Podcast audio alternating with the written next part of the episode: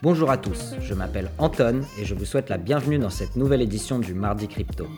Chaque semaine, pour vous éviter d'être noyé dans la masse d'informations, j'essaye de résumer en 15 minutes seulement les événements importants qui se sont produits dans l'univers de Bitcoin et des crypto-actifs. Que vous soyez débutant ou expert, abonnez-vous à notre podcast où on vous donnera toutes les clés pour vous aider à prendre des décisions en toute objectivité. Avant de commencer cet épisode, je voulais dire merci à nos auditeurs en France, en Belgique, aux États-Unis, au Luxembourg, au Canada, qui sont les plus nombreux, mais aussi à ceux du Maroc, de la Côte d'Ivoire, la Tunisie, l'Algérie et les 40 autres pays dans lesquels vous nous écoutez. Merci beaucoup pour votre attention. Allez, on attaque et j'espère que vous êtes en forme cette semaine. Le podcast sera comme d'habitude composé de trois parties. Partie 1, Quoi de neuf docteur et que fait la police, où on reviendra sur les débats concernant les cryptoactifs en Russie. Partie 2, Où sont les instits, où on fera un tour des levées de fonds et le point sur les actualités importantes de la semaine. Et enfin, partie 3, Est-il trop tard pour acheter Les 20 euros du mardi crypto et notre analyse technique.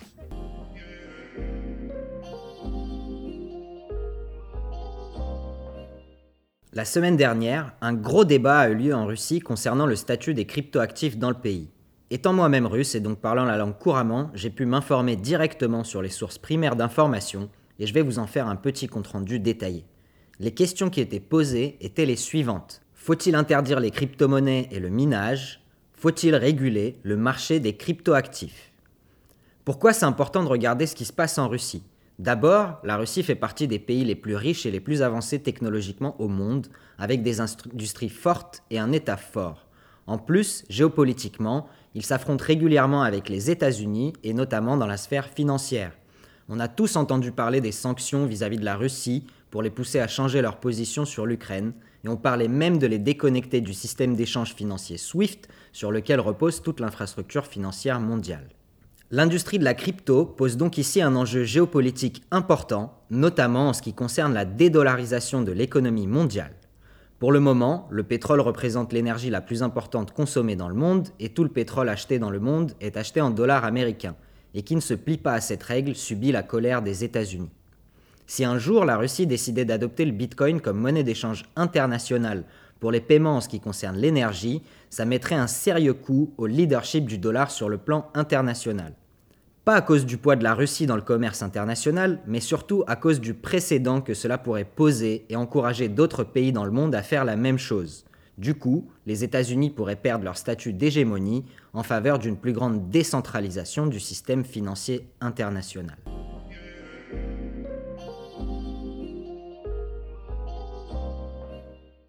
Que s'est-il donc passé en Russie dans les dix derniers jours? La discussion a été entamée le 20 janvier par la Banque centrale de Russie.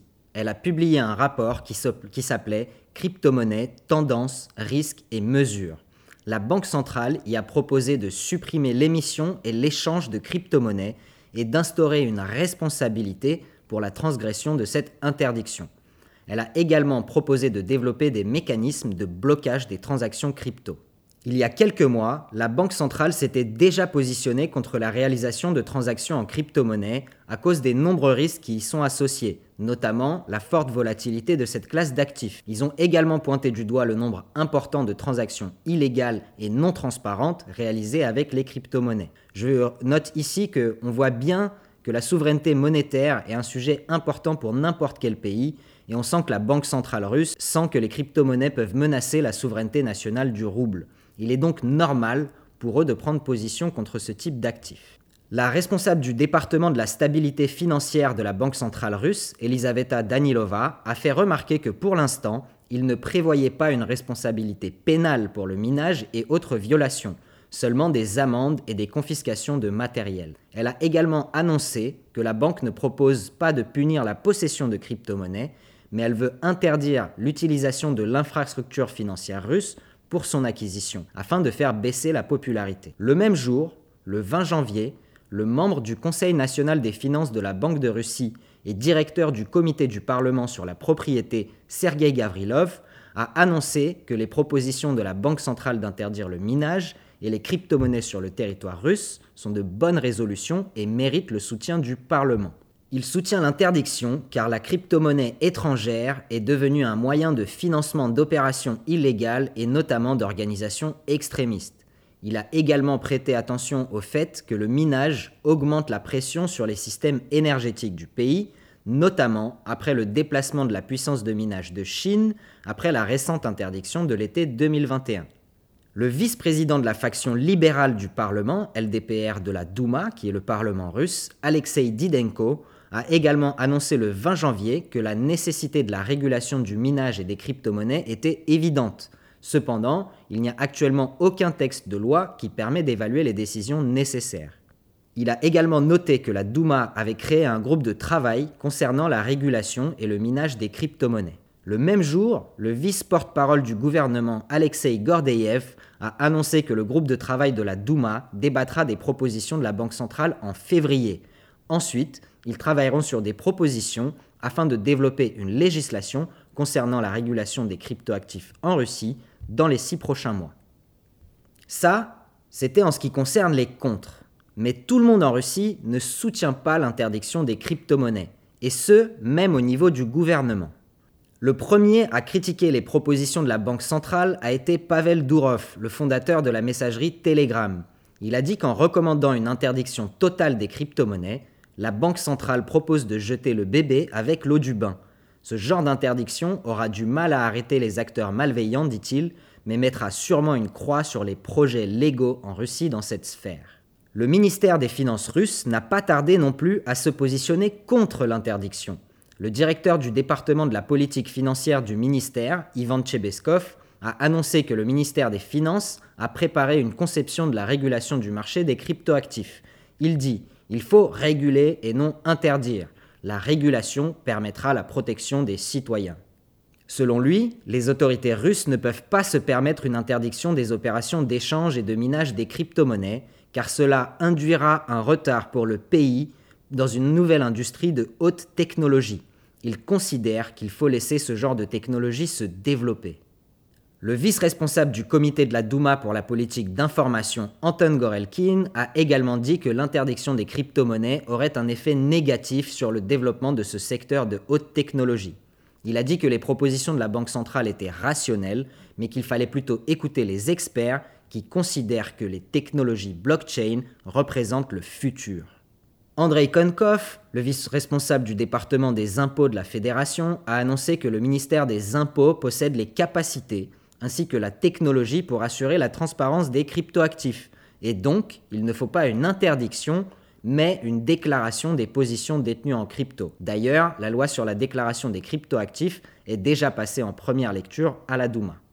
Un autre député de la Douma, Anatoly Aksakov, a mentionné qu'il y avait déjà des centaines de milliers de personnes qui travaillaient dans l'industrie du minage en Russie et a également soutenu la régulation et non l'interdiction. Il reproche par contre aux mineurs d'utiliser l'infrastructure électrique en payant des prix moindres et ne pas payer d'impôts. Il a donc dit qu'une décision éclairée concernant les crypto-monnaies sera annoncée dans les six prochains mois. Et enfin, pour terminer, l'allié le plus inattendu et on peut dire de poids des anti-interdictions n'a été autre que Vladimir Poutine lui-même, ou Tonton Vlad comme on dit chez nous. Lors d'un conseil des ministres le 26 janvier, il a fait passer le sujet des crypto-monnaies avant le sujet de la lutte contre la pandémie. Je cite Je ne dirais que quelques mots sur la discussion qui anime les débats ces derniers jours. C'est la Banque centrale qui s'occupe des questions de régulation de ce genre de sujet, et la Banque centrale ne se met pas en travers du progrès technologique, a-t-il dit avec un petit sourire en coin. Il a récapitulé la position de la Banque centrale dont on vient de parler et a terminé son discours par la phrase suivante.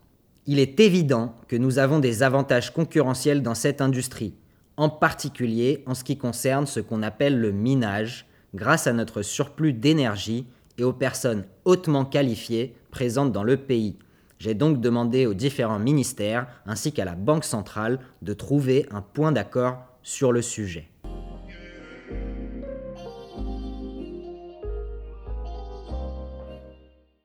Pour résumer, pourquoi la Banque centrale russe veut interdire les cryptos? Tout d'abord, à cause de sa forte volatilité, et donc ils utilisent l'argument de la protection des utilisateurs pour qu'ils ne perdent pas leur argent. Deuxième point, les transactions illégales et le fait que la crypto serait utilisée pour financer les terroristes et les extrémistes. En 3, c'est une menace pour la souveraineté économique de la Russie. Et en 4, une consommation énergétique importante du minage. Pourquoi le gouvernement, lui, ne veut pas interdire les cryptos? D'abord, il considère la blockchain comme une nouvelle industrie de haute technologie sur laquelle ils ne veulent pas être en retard au niveau mondial. Ensuite, pour eux, interdire ne fera pas partir les mauvais acteurs de l'écosystème qui s'adapteront pour continuer leur activité. Et enfin, le gouvernement y voit une nouvelle source d'argent pour le budget grâce à la taxation. Et il part de plus d'un milliard de dollars d'impôts collectés par an sur l'industrie des cryptos. En conclusion, il est évident que la discussion va continuer. On peut même supposer que la Banque centrale n'arrivera pas à faire passer l'interdiction des crypto-monnaies et du minage, la Russie étant déjà un des leaders en ce qui concerne la taille des échanges de crypto-monnaies dans le monde. En effet, il y aurait déjà 17 millions de personnes possédant des cryptos en Russie, soit environ 12% de la population. En plus, la Russie est le troisième pays au monde en ce qui concerne le minage de crypto, après les États-Unis et le Kazakhstan. Il faudra donc continuer à vivre avec les crypto-monnaies et il sera difficile de les interdire. C'est pour cela qu'il ne reste aux autorités russes que l'option de la régulation dans la mesure du possible. On vous l'annonce donc ici, la crypto-monnaie et le bitcoin ne seront pas interdits en Russie, ils seront régulés.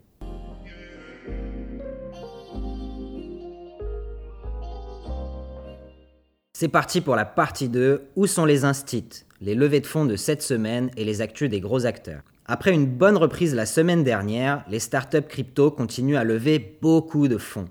Cette semaine, le montant total des levées s'élève à 1,35 milliard de dollars. Les plus grosses levées de fonds se sont faites dans l'industrie des services financiers avec un tiercé dans l'ordre. Fireblocks, une société de custody, donc un service de conservation de cryptoactifs pour les institutionnels, lève 550 millions de dollars en série E pour une valorisation à 8 milliards, ce qui correspond à peu près à la taille de Renault. FTX US, à la deuxième place, lève 400 millions de dollars en série A pour une valorisation à 8 milliards également.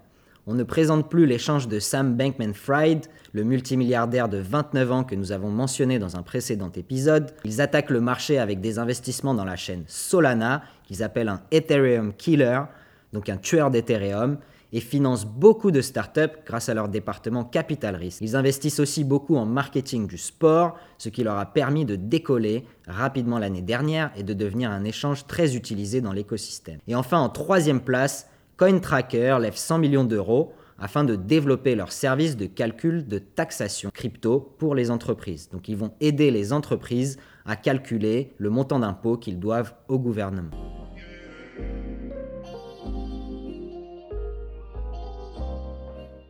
Dans les autres nouvelles intéressantes qu'on a pu relever cette semaine, un membre du Parlement belge, Christophe de Beukelaer, a annoncé qu'il recevrait tous ses salaires de 2022 en Bitcoin. Deuxième news, le FMI recommande au Salvador de laisser tomber le Bitcoin comme monnaie nationale. Et en dernière news, un sénateur controversé de l'État d'Arizona aux États-Unis propose de légaliser le Bitcoin comme monnaie au détriment de la loi fédérale qui interdit toute autre monnaie que le dollar. Cette semaine encore donc, le Bitcoin est présent aussi bien au niveau politique qu'économique et son adoption internationale se poursuit.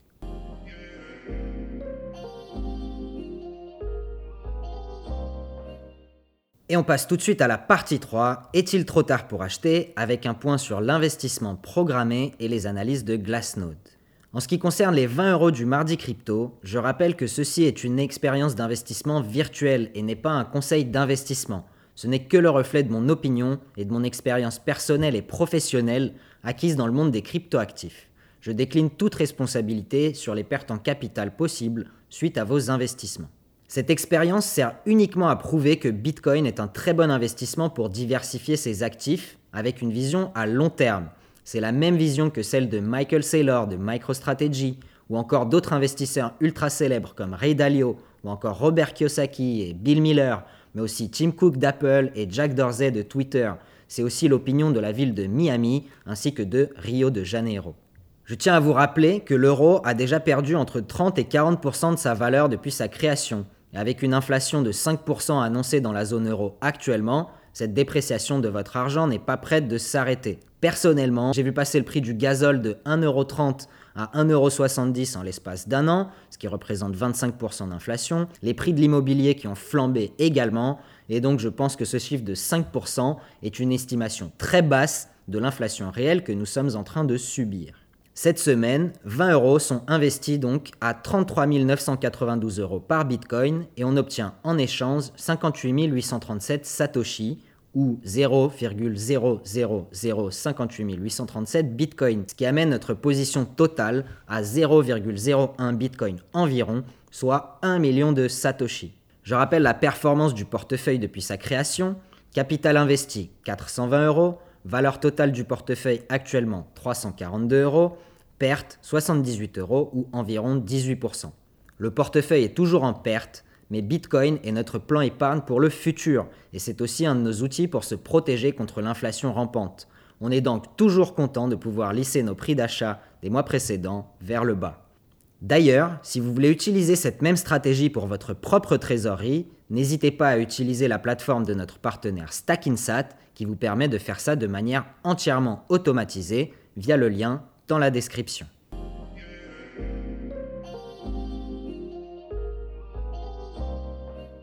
On termine cette partie 3 en se concentrant sur une partie du rapport de Glassnode de cette semaine qui évalue la demande de Bitcoin dans le monde. Qu'est-ce qu'ils nous disent cette semaine? Le nombre d'adresses détenant du Bitcoin est au plus haut avec 40,16 millions d'adresses individuelles. Donc c'est des adresses qui ne comptent pas le nombre de Bitcoins qui sont détenus sur les échanges de crypto comme Binance, où tous les détenteurs sont comptés comme une seule adresse.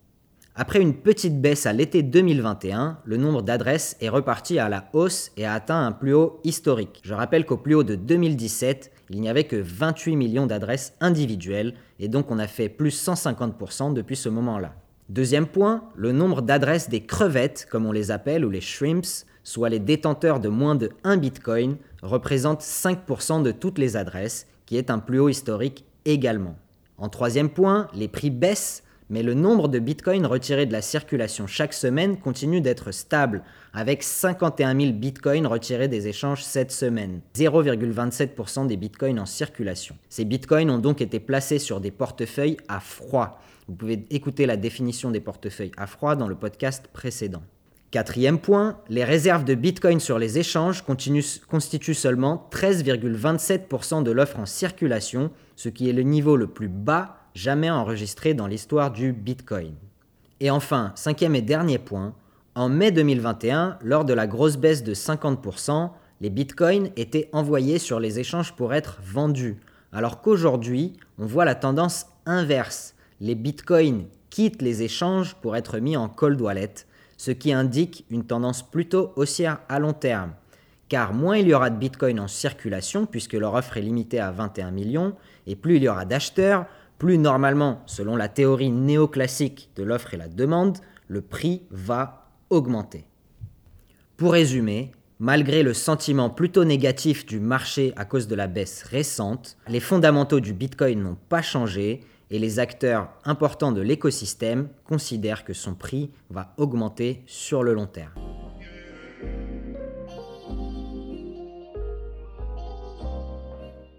Voilà, c'est déjà la fin de ce podcast. Je vous remercie pour votre écoute et votre fidélité.